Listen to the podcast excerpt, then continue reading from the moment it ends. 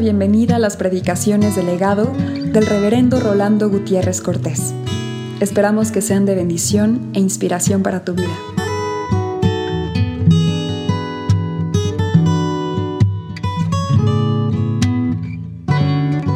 Salmo 139, que dice, oh Jehová, tú me has examinado y conocido.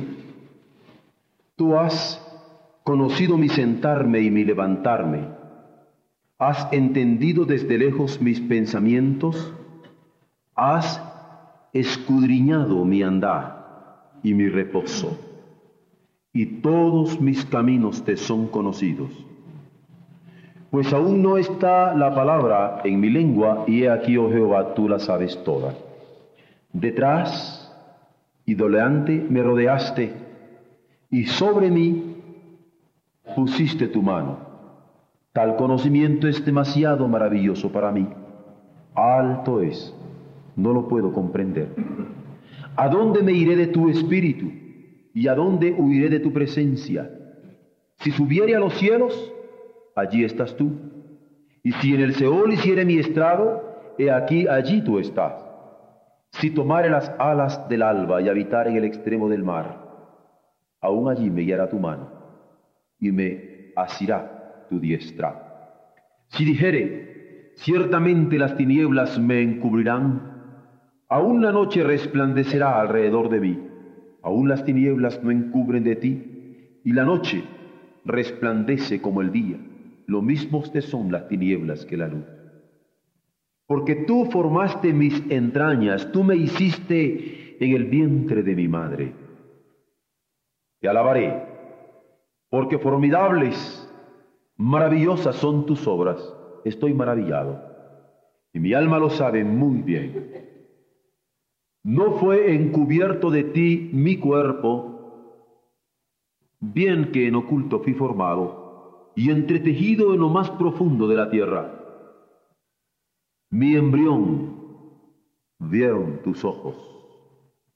Y en tu libro estaban escritas todas aquellas cosas que fueron luego formadas, sin faltar una de ellas.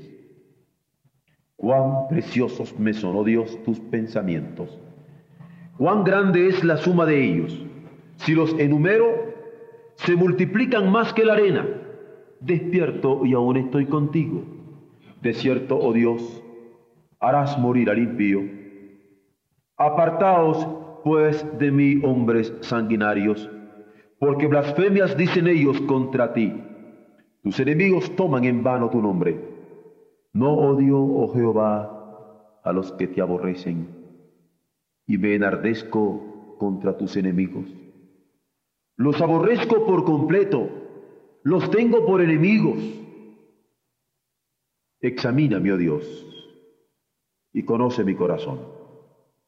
Pruébame y conoce mis pensamientos y ve si hay en mi camino de perversidad y guíame en el camino eterno.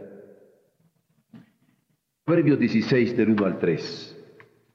Del hombre son las disposiciones del corazón, mas de Jehová es la respuesta de la lengua. Todos los caminos del hombre son limpios en su propia opinión pero Jehová pesa los espíritus. Encomienda a Jehová tus obras y tus pensamientos serán afirmados. Dios nos bendiga en la meditación de su santa palabra. En esta mañana nos estamos iniciando un nuevo núcleo de proverbios que comienzan desde el capítulo 16 hasta el capítulo 22, 16.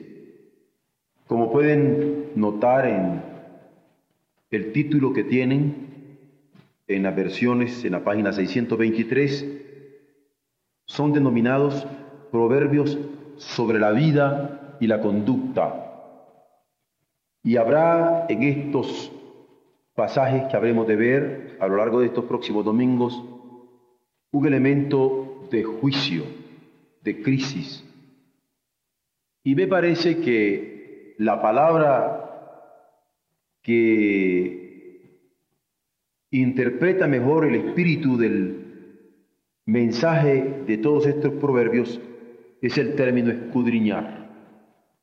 Por eso me he puesto allí el verbo escudriñar. Dios escudriña nuestra vida. Porque no solamente se trata de que la ve, de que la conoce, sino que tiene interés en nosotros al verla, tiene interés en nosotros al conocerla, y no solamente para verla y conocerla a Él, sino para escudriñarla y que nosotros tomemos conciencia de ella. Y tomar conciencia de nuestra vida es tomar conciencia de nuestra vida frente a Dios. Y hemos querido intitular la primera meditación, como hemos puesto allí, Dios escudriña nuestra vida.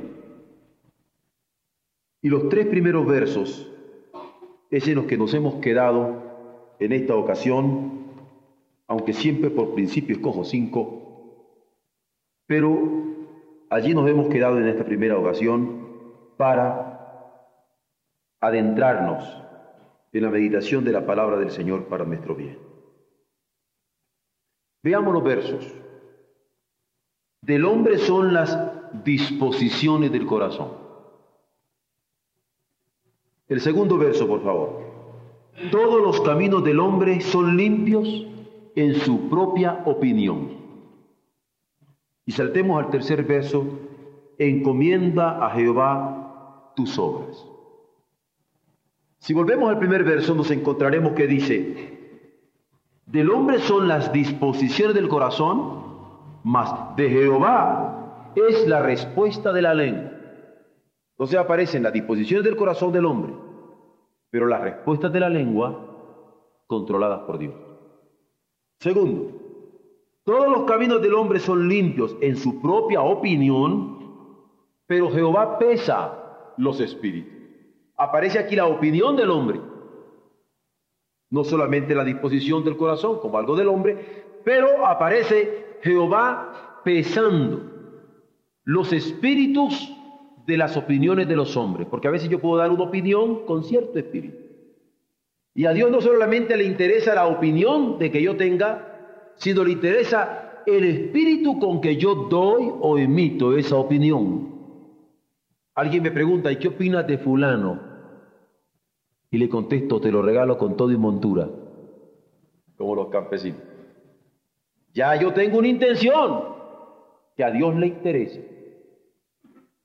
Pero el tercer verso dice, encomienda a Jehová tus obras y luego, y tus pensamientos serán afirmados. Vean ustedes que no aparecen los pensamientos primero, sino que aparecen las obras encomendadas a Dios y luego los pensamientos serán afirmados. Pero no es solamente una obra la que antecede a la afirmación del pensamiento, porque esto podría anteponer una simple obra, si ustedes quieren para hablar en términos de ahora, la praxis antecediente del pensamiento, cuidado. Atrás de eso dice, encomienda a Jehová tus obras. Entonces aparece la oración que está detrás de las obras como el antecedente para que los pensamientos del hombre sean confirmados. Estos son los tres versos ricos que los vamos a meditar en estos momentos. Las disposiciones del corazón, los caminos que transitamos, las obras que hacemos, las escudriña el Señor. Esa es la verdad de fondo acá. Y ya no se trata solamente que Dios escudriñe el corazón, sino las disposiciones que hay en él. No se trata tan solo que el Señor escudriña los caminos, sino el tránsito nuestro sobre ellos. No se trata solamente de que el Señor escudriña las obras, sino cómo las hacemos, cuándo las hacemos, con qué intención las hacemos. La Biblia reconoce en el hombre sus disposiciones y así lo apunta. La Biblia reconoce los caminos del hombre como de él que Él es el que los anda y así los apunta. La Biblia reconoce las obras que el hombre lleva a cabo y así lo apunta también. Pero la Biblia señala que Dios es quien da la respuesta de la lengua. Y cuando es Dios quien da la respuesta de la lengua, es porque Él quiere tener el control sobre ella. No es asunto de que yo no puedo controlar mi lengua, sino de entender que Dios sí puede controlar mi lengua. Y que cuando Dios tiene el control de nuestra lengua, las respuestas de nuestra lengua son de parte suya, porque las controla. Por otro lado, el verbo pesar aparece como verbo básico en ello, porque dice que Dios pesa los espíritus. Dios pesa el espíritu de nuestro pensar, el espíritu de nuestro sentir, el espíritu de nuestro actuar el espíritu de nuestro convivio, el espíritu de nuestra adoración. Dios pesa los espíritus y tiene la estimación justa. Él sabe, porque tiene el peso en sus manos, la justeza de cada uno de nuestros espíritus. Y la Biblia señala que Él es el que afirma los pensamientos cuando las obras se encomiendan a su dirección. Ahora, cuando hablamos de que Dios escudría en nuestra vida entonces, estamos hablando de que Dios escudría las disposiciones del corazón, los caminos que transitamos, las obras que hacemos, y si Dios prepara el corazón, va a controlar la respuesta de la ley. Solo entonces, si Él prepara el corazón, el alud, la gran cantidad de informaciones que por diferentes medios tenemos en el mundo contemporáneo, hace que el corazón se incline con preferencias calculadas para captar la atención. Yo me he quedado sorprendido de que hay personas que ahora tienen un gran problema cuando van a un restaurante y les dice a alguien lo que hay de tomar para escoger entre si toman Pepsi Cola o Coca-Cola. Qué gran problema. Le dicen, tenemos Pepsi Cola y tenemos Coca-Cola y se quedan como tomando pensamiento. ¿Qué tomaré, Pepsi Cola o Coca-Cola?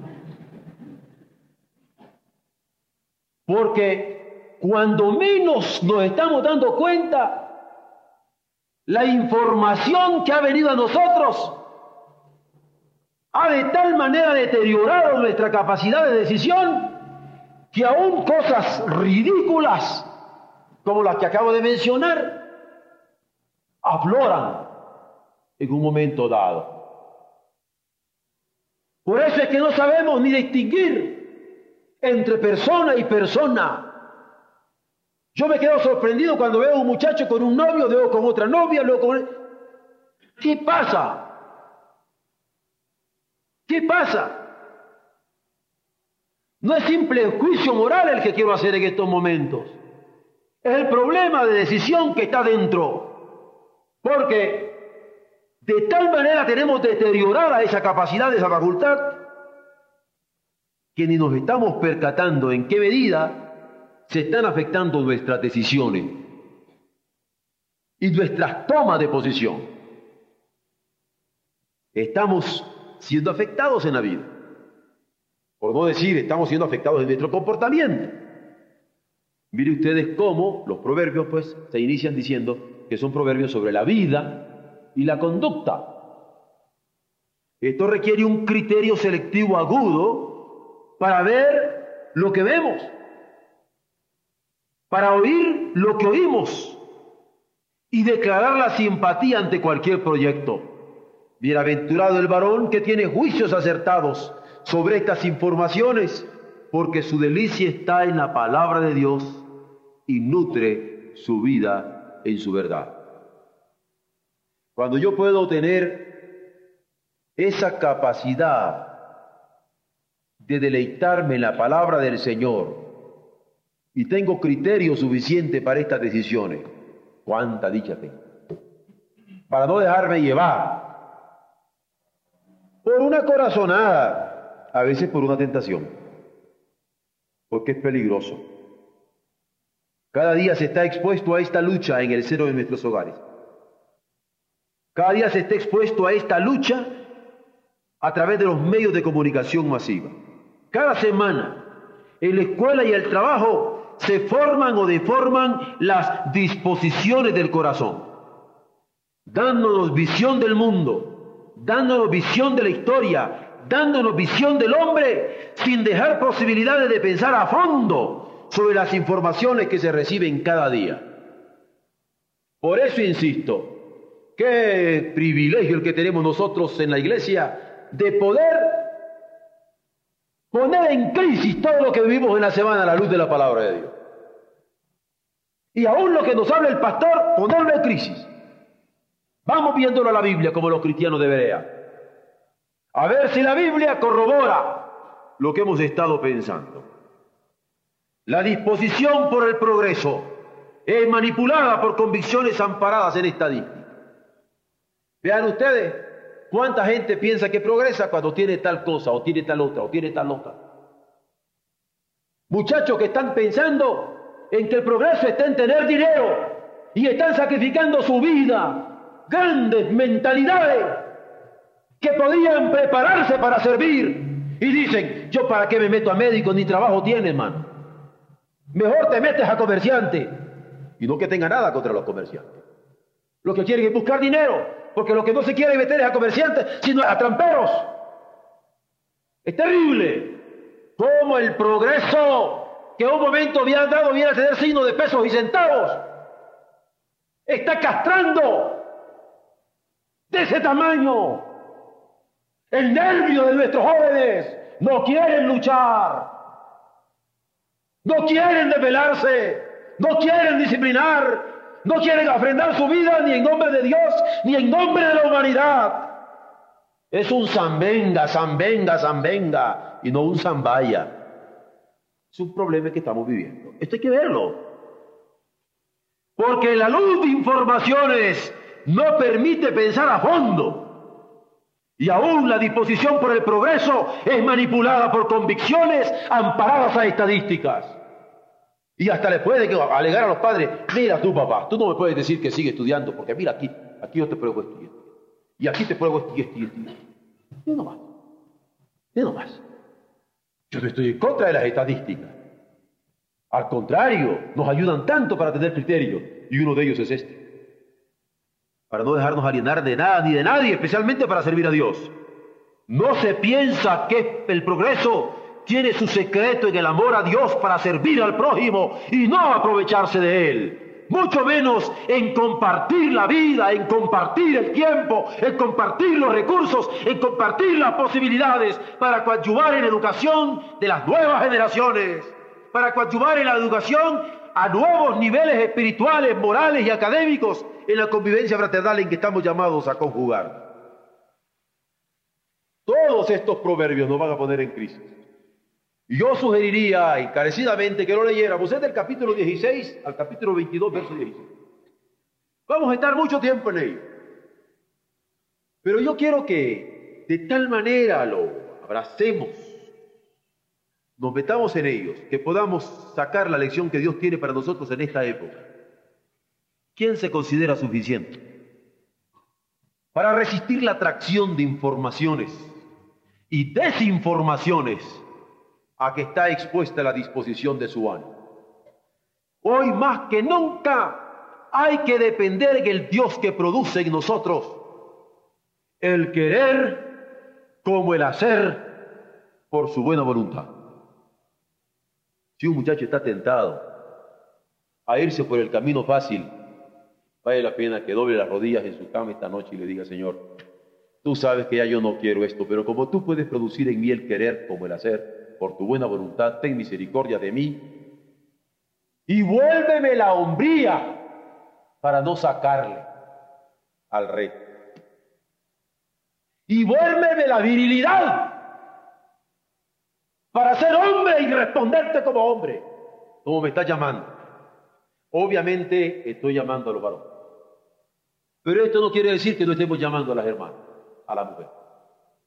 Estamos en un problema serio que hay que entenderlo.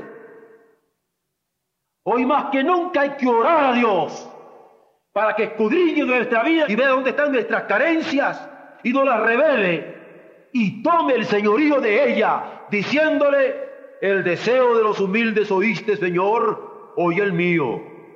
Tú que eres quien dispone el corazón, dispone el mío. Tú que tienes tu atento tu oído y haces que mi oído esté atento, haz atento tu oído a mi oración y haz atento mi oído a tu palabra. Tú que puedes juzgar al huérfano y al oprimido, permíteme que también yo juzgue cómo lo estimas tú para estar de tu lado, a fin de que no vuelva más a hacer violencia el hombre sobre la tierra. Hay Honduras. Porque cuando alguien se da cuenta de la violencia en que estamos viviendo, que hacemos, que provocamos sobre el huérfano y sobre el oprimido, con nuestras especulaciones irrestrictas, desenfrenadas, y lo pone en la balanza de Dios, vuelve en sí. Y entonces se percata. Reconozcámoslo. Por ejemplo, el belicismo que nos rodea es alienante. Hace unas cuantas semanas, tres, que estuve en San Antonio, buscando estadísticas, cuando yo me di cuenta que el 65% de las fuentes de trabajo era la industria bélica, ¿qué podía hacer yo? ¿Qué podía hacer? Traté de dar mis conferencias, traté de ser prudente, apuntando cosas, pero ¿qué podía hacer yo? Y nosotros estamos en la misma situación. Es más serio de lo que parece. No nos hemos dado cuenta que estamos, estamos bajo la voluntad de Dios, claro. Pero tal pareciera que estamos a merced de cualquier error. Un errorcito de alguien y de repente como que estuviéramos condenados a no tener un mañana. No puede ser. Tenemos que percatarnos de esto. Porque el belicismo es alienante, pero como eso, a niveles militares y de guerra, hay otros belicismos. El belicismo comercial, por ejemplo. Hay que ver las luchas que se están dando en estos momentos. Y lo estamos viendo en la radio y en la televisión, aún con noticias permitidas. Ya no digamos de las que no se conocen. Es terrible. Estaba yo llorando con una noticia, llorando. Las Islas Bikini, conocidas más comúnmente por las Islas Marshall, han recibido 64 bombas atómicas. Han desaparecido seis de esas islas. No digo dos de la Hiroshima y Nagasaki, 64. ¿Saben los niños cómo están naciendo? Nacen como unas bolsitas de de plástico con los dos ojitos así. Esa no es una noticia que sale afuera, es más, yo me arriesgo al decirla. Pero hermano, tenemos que darnos cuenta, por amor de Dios. Y yo que los muchachos me digan, yo no quiero seguir estudiando, pastor, porque mucho me desvelo. Yo mejor le busco otras cosas, donde me dé plata, yo que tengo que estar aquí sufriendo. Óigame, mis hijos lindos, si Dios no tiene en ustedes los hombres que van a responder, ¿de dónde los vamos a sacar? ¿Quieren que las piedras hablen? No podemos perdonar esto. Tenemos que tomar responsabilidad de construir al mundo bajo la dirección de Dios y dar nuestra vida a pesar de que otros quieran quitarla. De eso se trata justamente vencer con el bien el mal. Si Dios no prepara la disposición del corazón de los hombres, seguiremos mordiéndonos como perros o matándonos como fieras sin la dimensión fraternal de criaturas suyas e hijos de su amor. En estos momentos yo creo que no hay alternativa sino lo que dijo Jesucristo, bienaventurados los pacificadores, porque de ellos es el reino de los cielos. Y alguien tiene que hablar de la paz, si quiere hablarla. No por razones políticas o económicas o sociales, que bien válidas son, sino por razones humanas, pero sobre todo por reino de Dios. Como nunca hay que hablar de Cristo como el Señor, sí, pero siendo el príncipe de paz. Si Dios no prepara esta disposición de los hombres, ¿qué nos espera? Solo si Él lo hace, es que se podrá controlar la respuesta de cada lengua y la sensatez, de cada acción. No asunto que, óyeme, ¿y vas a seguir estudiando? Pues sabe que no, porque mucho me... No, mi hijo, que Dios controle tu corazón y que tengas la respuesta de tu lengua para luchar, no para correrte. Bueno, vamos a otro punto. Al siguiente. Si Dios dirige el camino, conduce en la estimación de cada espíritu. Proclamar la buena nueva de Dios y amor, y amor para los hombres, es ahora un peligro. Decirle a un blanco que ame a un negro, decirle a un negro que ame a un blanco, decirle a, un americano que ame, un, que ame a un ruso, decirle a un ruso que ame a un americano, ahorita es peligroso. No se puede hablar de amor mucho menos cuando toca elementos ideológicos. Porque la ideología es un Dios. Estamos defendiendo más nuestro sistema que la verdad del cielo. Esto es serio. Aún a niveles de relaciones eclesiásticas, decirle un católico que ame un evangélico es peligroso. Decirle un evangélico que ame un católico, ¿y por qué? Mándame el cielo. Miren cómo andamos. Por eso, proclamar la buena nueva de Dios y amor para los hombres, sin distingo. Aunque sea peligrosa, tenemos que tomar bandera. Y proclamar su justicia en todas sus relaciones. Es solo parte de nuestra visión del mundo, sin embargo.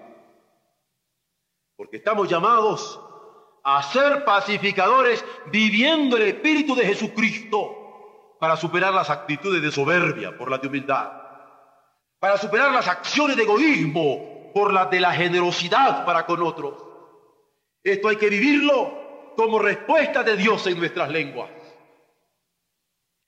Hay que disfrutarlo en su controlar nuestro querer y en su controlar nuestro hacer por su buena voluntad. Que mi querer esté controlado por la buena voluntad de Dios y que mi hacer esté controlado por la buena voluntad de Dios. Hay que declararlo consciente que Él pesa a los espíritus de acuerdo a su verdad.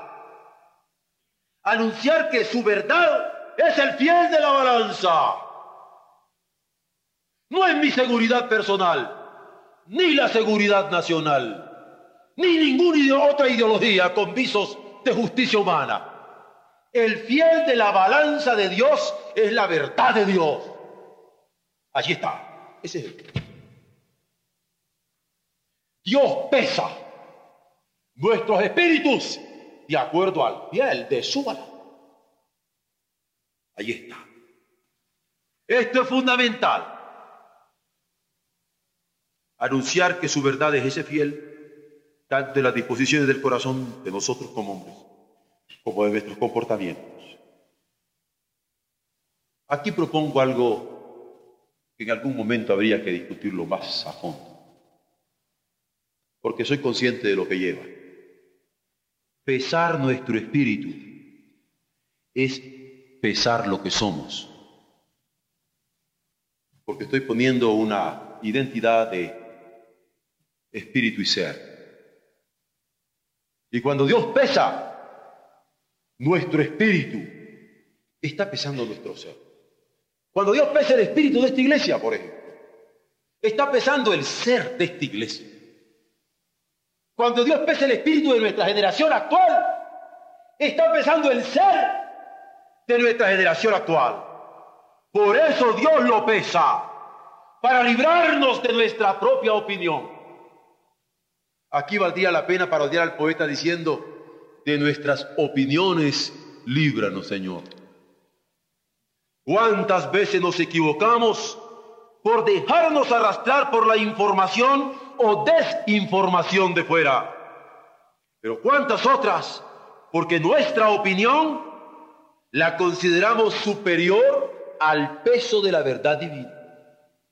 No es la primera vez que yo escucho que alguien cuando uno le dice, la Biblia dice eso, ah, no, pero eso en aquel tiempo, pero ahora. Eso dice la Biblia, pero a mí me conviene esto y lo demás. ¿Cuántas veces nuestra opinión la consideramos superior al peso de la verdad divina? No hay que ser sabios en la propia opinión, Pablo lo apunta. No hay que tener más alto concepto de sí que el que se debe tener, sino pensar con templanza, conforme a la medida de fe que Dios ha dado a cada uno. Es la verdad de Dios la que pesa los espíritus. Solo cuando Dios dirige el camino de la vida es que conduce la estimación de cada espíritu, comenzando con el nuestro. Solo cuando Él escudriña el corazón Solo cuando Él escudriña el andar cotidiano en que nos movemos, es que se manifiesta el control que tiene sobre nuestra lengua y conduce nuestros pasos por su buena voluntad. Muchos estimamos en plural y en primera persona del plural. Muchos estimamos nuestras propias opiniones como las más adecuadas para el servicio que rendimos al Señor a través de nuestra lengua, a través de nuestra vida, a través de nuestra familia, a través de nuestras acciones eclesiásticas. Nuestra visión del reino determina tanto nuestra visión como iglesia como nuestro quehacer en el mundo. Pero pregunto, ¿acaso es visión del reino la que tenemos cuando en vez de examinar las disposiciones de nuestro corazón o los caminos de nuestras acciones desde la Biblia, las amparamos en estadística, las amparamos en estructura de ciudad, las amparamos en estrategias necesarias, incluso limitaciones de nuestros propios convencimientos de organización humana. Cuando yo oigo, hay que evangelizar porque somos 18 millones. No, no hay que evangelizar porque somos 18 millones. Hay que evangelizar porque Dios lo quiere, Jesucristo lo manda. Hay que dar pan porque tantos se mueren de hambre. No, no hay que dar pan por los millones que se están muriendo de hambre. Hay que dar pan porque Dios quiere que nosotros compartamos el pan. Por eso. Ciertamente las estadísticas nos llaman la atención, pero nuestro obrar, nuestro actuar, nuestro vivir es desde la voluntad de Dios. Su verdad es el fiel de nuestra balanza. Hay que enseñar a leer porque en estos momentos nosotros tenemos mucho más, estamos entre el 10 y el 20% de analfabetos en, en México. No, vamos compartiendo nuestro saber porque Dios quiere que nos compartamos, no solamente que comportamos algo. Esto, estadísticas o estructuras de ciudad o estrategias o limitaciones de nuestros convencimientos de organización humana no pueden sustituir la verdad de Dios. Como personas, como familias, como iglesia, requerimos basarnos en la Biblia. Siendo Dios nuestro Señor, hemos de ser conscientes que Él es quien pesa nuestras opiniones para distinguir cuáles son opiniones de sentido común, cuáles son opiniones de contexto o cuáles son surgidas desde la verdad que Él está revelándonos en las Escrituras todo el espíritu de nuestro andar. Hemos de examinarlo con celo a la luz de la Biblia, ante el fiel de la verdad de Dios. Por eso afirmamos, si Dios dirige el camino, conduce en la estimación de cada espíritu. Por último, el verso 3. Encomienda a Jehová tus obras y tus pensamientos serán confirmados. ¿Por qué? Porque si Dios dirige las obras, orienta los pensamientos del hombre. Aquí encomendar a Dios las obras precede al pensamiento. La encomienda de las obras se destaca como fuente de la afirmación del pensamiento.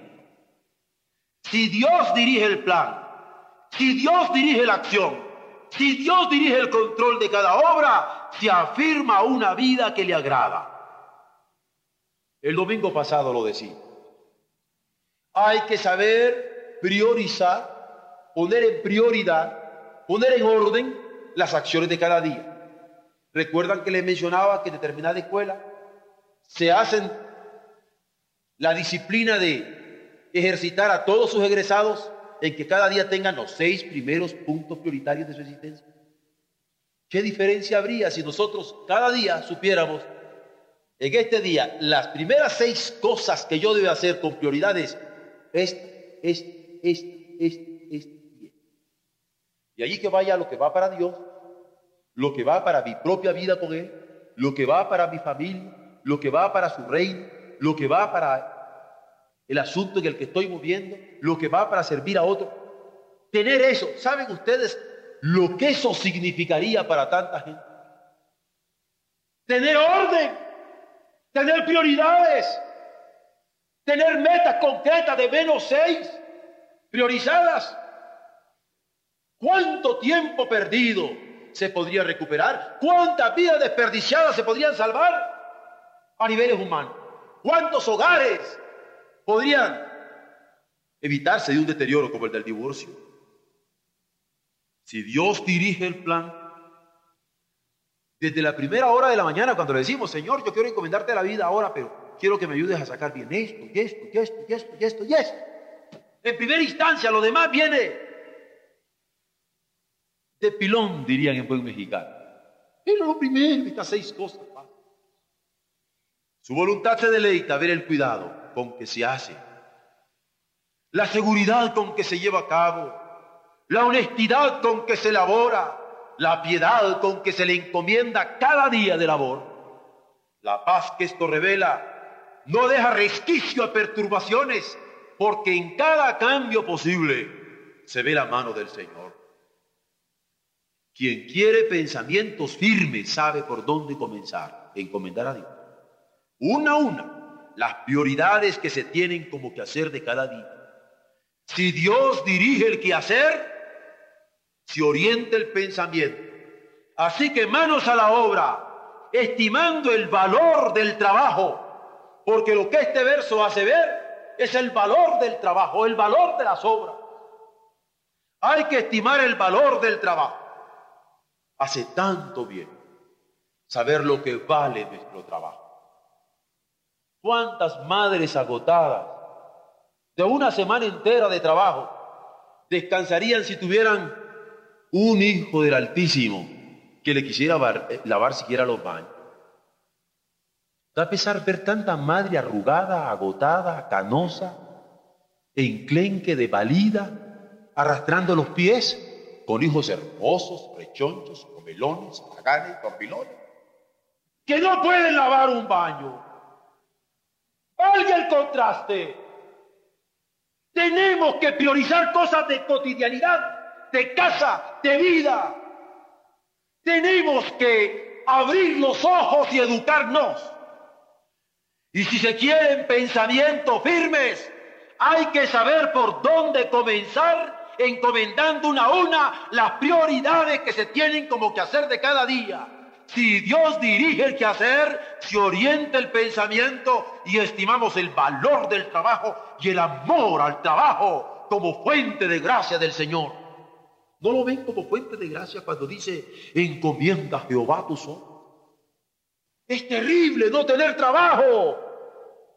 Es terrible no poder trabajar por alguna limitación física. Es terrible no poderse proyectar en un trabajo. Yo quisiera pasarle a muchos el problema de otros. Hay algunos que les digo, ya trabajé menos, hermano. Y otros que no tengo grúa. A veces me quisiera hacer de la policía de tránsito. No se puede. Tenemos nosotros que darnos cuenta del valor del trabajo y el amor del trabajo como fuente de gracia del Señor, cultivando la dependencia en la gracia para someter todo comportamiento a sus discípulos, sabiendo sí que si nos ha constituido obreros, predicadores, apóstoles o maestros, hemos de estar dispuestos a padecer por Él, sabiendo que en nuestras obras confirman nuestros pensamientos ¿Ven ustedes esta maravilla en el proverbio? Que Dios confirma nuestros pensamientos en nuestras obras. Cuando encomendamos nuestras obras, cuando encomendamos el plan, la ejecución y el control de nuestras obras, cuando encomendamos la prioridad que ponemos para nuestras obras, es entonces que podemos decir, si ustedes leen ese pasaje en 2 Timoteo 1, yo todo lo resumo que el, que el, que el verbo actúa porque es donde Pablo está actuando. Actúo seguro que es poderoso para guardar mi depósito para aquel Es la dimensión teológica del trabajo. Yo estudio porque Él es poderoso para guardar mi depósito para aquel día. Yo colaboro porque Él es poderoso para guardar mi depósito para aquel día. Yo trabajo.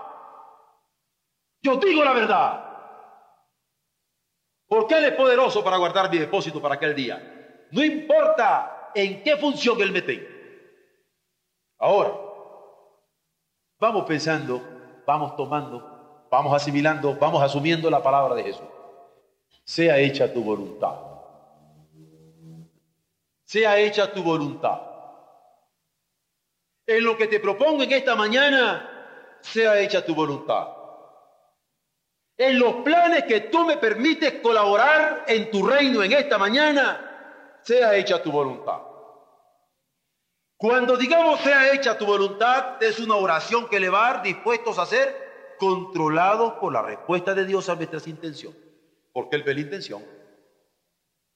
A ver la respuesta de Dios en nuestros planes. Y a ver la respuesta de Dios en nuestras obras.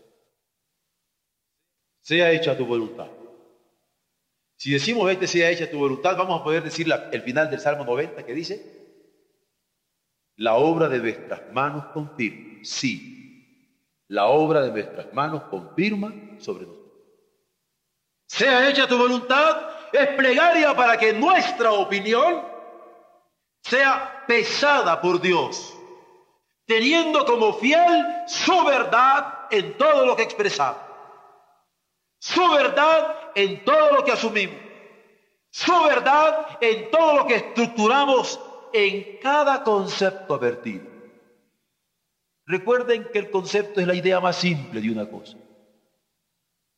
Pues en la idea más simple que tengamos, en la más sencilla, en la más limpia, en esa que sea hecha su voluntad. Sea hecha su voluntad de ser oración, en fin, para ofrendar a Dios la obra de nuestras manos pidiendo que la confirme en cada caso y que afirme nuestros pensamientos para su gloria. Quien encomienda a Dios la obra, afirma sus pensamientos con la conciencia que Él escudriña la vida para Dios. Amén.